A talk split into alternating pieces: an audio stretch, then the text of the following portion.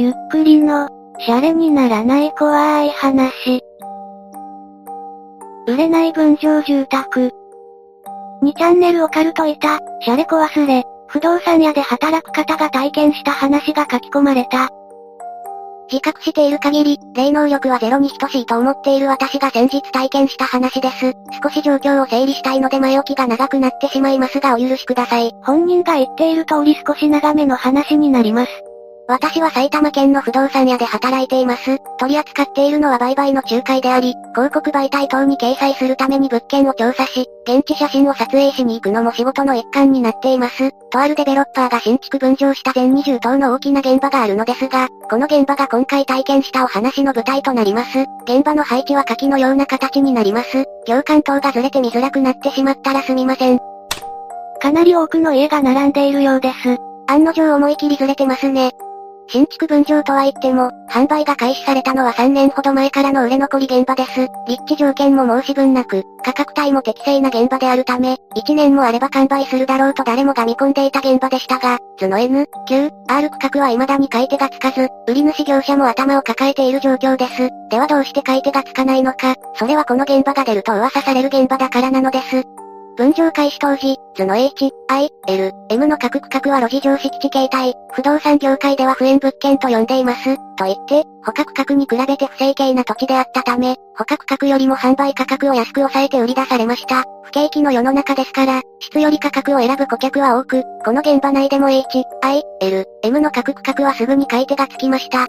M 宅の引き渡しから半年ほど経ったある日、M 宅のご主人が2階の難度で首を吊って亡くなっているのが発見されました。会社をリストラされて一家は離散し、残ったのは数千万の住宅ローンのみ、追い詰められての自丸だったのでしょう。悲しいかな？このご時世を考えればよくあることですが、M 宅は親族の要望で売り主業者を通してインドユーザーへ売却する運びとなりました。完売前の分譲地内でこのような事件が起こることは、売り主業者としても相当な痛手だったようで、当時、担当の田中さん、亀井、も長期戦を覚悟しなければならないとため息をついていました。そうは言っても、それから1年も経った頃には、G、N、Q、R 区画と M 択を除く区画は買い手がついていたのですが、この頃から分譲地に住まわれているいくつかの家庭に立て続けに不幸が起こり始めました。まず、L 宅でぼや騒ぎが発生しました。幸い死傷者も出ず、被害も周りに及ぶほどのものではありませんでした。次に、I 宅のご夫婦が離婚され売却する運びとなり、J 宅では奥様が交通事故で亡くなられました。すべて偶然なのかもしれませんが、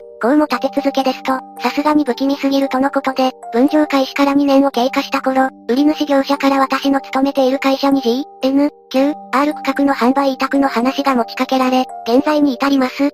そのような現場でしたが、私たちとしては、取り立てて特別視することもなく、いつものように物件を調査し、現地や周辺環境の確認する運びとなりました。分譲地内の居住者宅を訪問した際、S、T 区画には2区画を同時に購入して整骨院を開業した先生が住んでいるのですが、気さくな方だったのでお話を伺ってみたところ、M 宅に隣接している家でばかり不幸が続いているような気がして不気味だよねと笑っていました。それから半年後、今から半年前のことなのですが、G 区画の買い手がついて、よし、次も頑張ろう、というタイミングです。T 宅の整骨院の先生が自宅の浴槽で亡くなっているのが発見されました。親族の方の話を伺ったところ、死因は急性心筋梗塞で事件性はないとのことでしたが、直接お話をした私としては初めてこの分譲地に何か嫌な気持ちにさせられる事件でした。9月のこと、それまで販売委託されていた N、Q、R 区画に加えて、M 宅についても委託されることとなりました。不謹慎な話ですが、自丸物件と聞いて営業部の人間たちは体操盛り上がっていたようで、早速何人かの営業が連れ立って M 宅の内見に出かけていきました。自丸物件でテンション上がるとか変態ですね。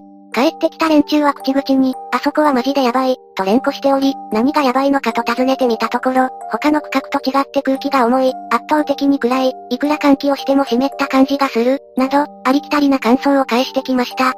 一月になったのは、共通して、何もない家の中から金、と得体の知れない音が鳴る、あれがマジでやばい、というものでした。柱や床なり等を疑ったのですが、その建物は木造住宅で、聞こえてくる金、という音は金属音のような電子音のような、表現しづらいけれど不快な音で、指摘されたような音ではないとのことでした。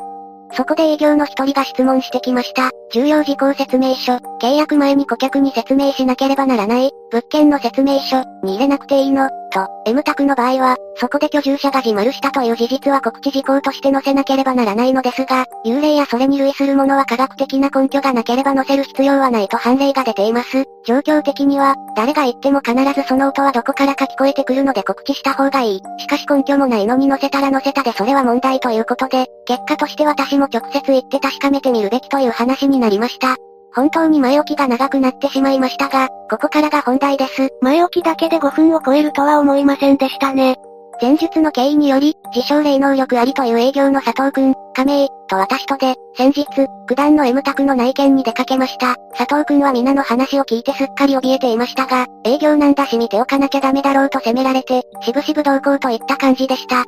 私はといえば、この分譲地については、私自身が事前調査を行って法務局の古地図等を閲覧しても過去に墓場や形状等だったという利用形態も見当たらなかったので、皆大げさだなぁとしか思っていませんでした。佐藤くんの車に乗せてもらって現地に到着するなり、佐藤くんは、うわ、マジで空気重いっすよ、本当にやばいっすよここ、と連呼していましたが、それには構わず広告掲載用の写真を撮っておこうと早速外観チェックに取り掛かりました。奥まったところに本地のある敷地形態だけあり、各方位に立つ建物に取り囲まれていて、他の区画に比べると日当たりは良好とは言えない場所なので、これなら確かに不気味な雰囲気と言われても仕方ないなと思いました。な、なげ無駄に長く書いただけでこれで終わり。話の途中なのに文句を言う住人たち。続いて、玄関脇の雨どいに吊るしてあるキーボックスから鍵を取り出そうとしたところ、玄関扉が開いていることに気づきました。誰かが鍵を閉め忘れたか、それとも先客がいるのか、そんなことを考えながらごめんくださいと玄関扉を開けてみました。入り口から見る間取りは、玄関を入ってすぐ右側に直線上の階段があり、その左隣の廊下の先に今に続く扉があるという家でした。今に続く扉は閉まっており、階段途中の最高窓から火は差しているのですが、それでもやはり薄暗い家といった印象を持ちました。佐藤くんは後ろから、階段を上がった先がやばい、と騒いでましたが、それは奥の難度で自丸があったからって先入観でしょと流して玄関内に足を踏み入れました。踏み入れた瞬間、九段の金、という音が鳴りました。佐藤くんは、もうこれ以上進めません、とそこでギブアップしてしまいました。私はといえば、不意打ちだったので、え、と一瞬びっくりしてしまいましたが、先客もいるかもしれないし、その人の発した音かもしれないということで、構わず上がっていきました。ひとまず、今へ続く扉を開けて1階の様子を伺ってみます。ちなみに M 宅の間取りは 3LDK プラス難度で、1階には今とダイニングキッチン、トイレ、洗面所、風呂があり、2階には3部屋プラス難度という作りになっています。居室を2階に集中させた間取りだけあって、1階の LDK スペースは25畳程度あり、株も置かれていないその薄暗い空間はガランとしていて広く感じました。おそらく水道を止めているためだと思いますが、下水臭が上がってきていたので、換気のために今とダイニングのシャッターと窓を開けてみたところ、入ってきた日差しで少し明るさを取り戻した室内はきちんと清掃もされていて綺麗に保たれているなぁと思いました。続いて2階へ行こうと玄関に戻ったところ、佐藤くんは相変わらず階段の先の方を見て、やべえよやべえよ、とブツブツ言って待っていました。お前は出川か、と笑い飛ばしながら一人階段を上がっていく私。階段を登る途中、例の金、という音がまた鳴りました。音の出所は階段や床のきしみの音などではなく、なんというか、空間で鳴っているように思えました。鉄骨造りの家は壁内部の鉄骨が金属ストレスで玉になるということは知っていたのですが、木造の家も同じようになるのかな？木材が乾燥割れする音なら金じゃなくてパキッとかだよななどと考えながら2階に到着。階段を登り切った真正面に例の難度があるので、金、と同様にいきなりは勘弁だなと思っていたのですが、そこにいたのはスーツ姿の田中さん、売り主業者の社員さん、でした。あれ、田中さん、と声をかけると、ああ、清水さん、かっこは確かめい、下の方から声は聞こえてたから、誰か来たとは思ってたんですが、清水さんでしたか、お疲れ様です、とのこと。真っ暗な中から現れられたらびっくりしますよ、と笑いながら言うと、驚いちゃいました。この家が売れ残ったままだと他の区画も一向に売れそうにないので、せめて見栄えは良くしようと定期的に清掃に来ているんですよ、と笑いながら返されました。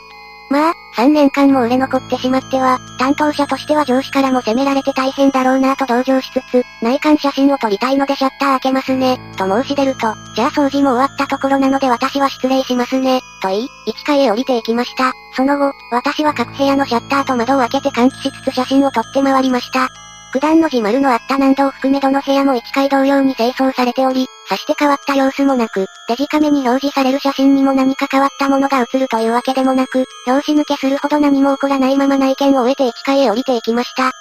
階玄関では相変わらずの怯えた様子の佐藤くんがいたのですが、降りていくなり、大丈夫でした。てか、清水さん2階で、誰と話してたんです、とのこと。ん？佐藤くんどっか行ってたの？いや、ずっとここにいましたよ。清水さん誰かと話してるなぁと思って。え、田中さん降りてきたでしょ。え、誰も降りてきてないですよ。またまた、そうやってビビらせようとしてるんでしょいや、マジですって、直階段だし、降りてきたら気づきますって。てか、清水さん気づいてます。俺たち玄関入った時、靴とかなかったじゃないですか。なのに清水さん誰と話してるんだろうって。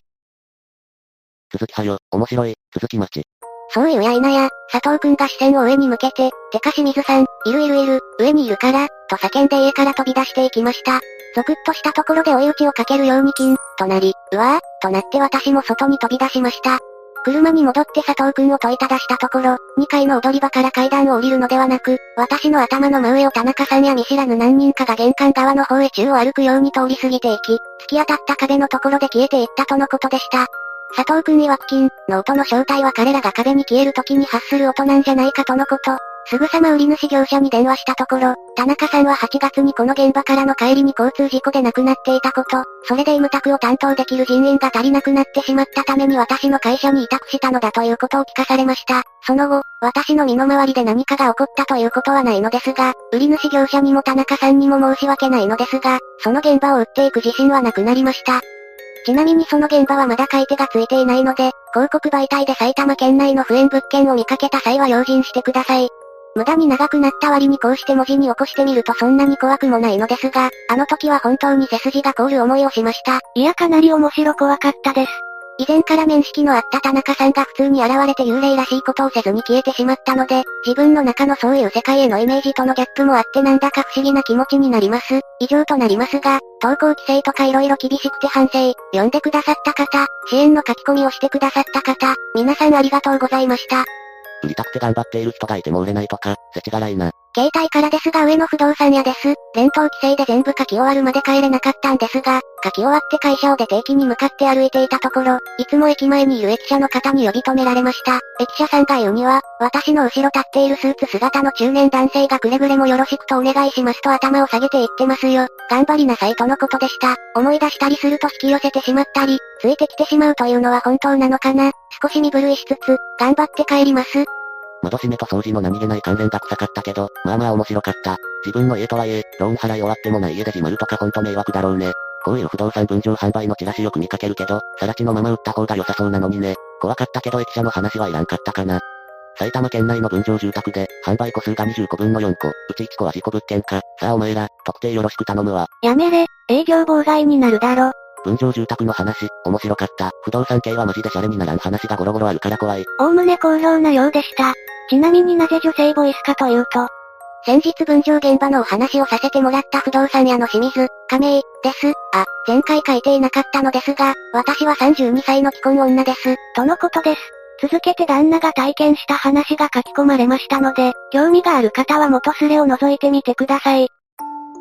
いかがでしたか？やたらと不幸が続く分譲住宅地のお話でした。風水とか土地が良くないとか、そういった話はいろいろ聞きますがこれもその類のものなのでしょうか。ぜひ感想をお聞かせください。ご視聴ありがとうございました。また見てね。